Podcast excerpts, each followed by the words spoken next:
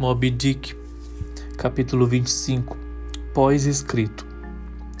Em favor da dignidade da pesca baleeira, não tornarei a apresentar senão fatos substanciais. Contudo, não seria censurável o advogado que, depois de apresentar os fatos, desdenhasse inteiramente uma conjectura que, sem ser absurda, fosse capaz de apoiar eloquentemente a sua causa?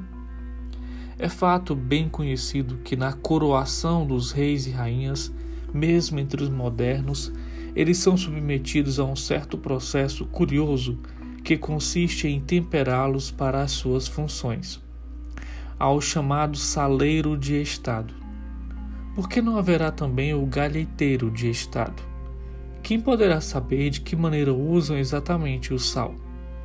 Contudo, estou certo de que a cabeça de um rei no momento da coroação é solenemente azeitada da mesma maneira que o centro de uma alface.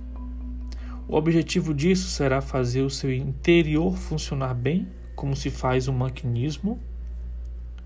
Muitas reflexões poderiam ser feitas aqui acerca da dignidade essencial desse processo régio, porque na vida comum depreciamos o indivíduo que unta os cabelos, e por conseguinte transanda a unguento.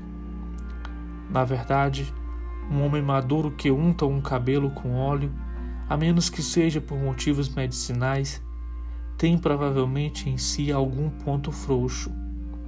E geralmente falando não pode chegar a ser muita coisa. Porém, a única coisa a considerar aqui é a espécie de óleo que se usa nas coroações.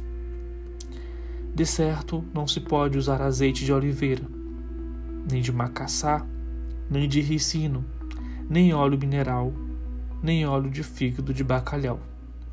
Que poderá ser então, exceto o óleo de esparmacete no seu estado natural, impoluto e o mais doce de todos os azeites?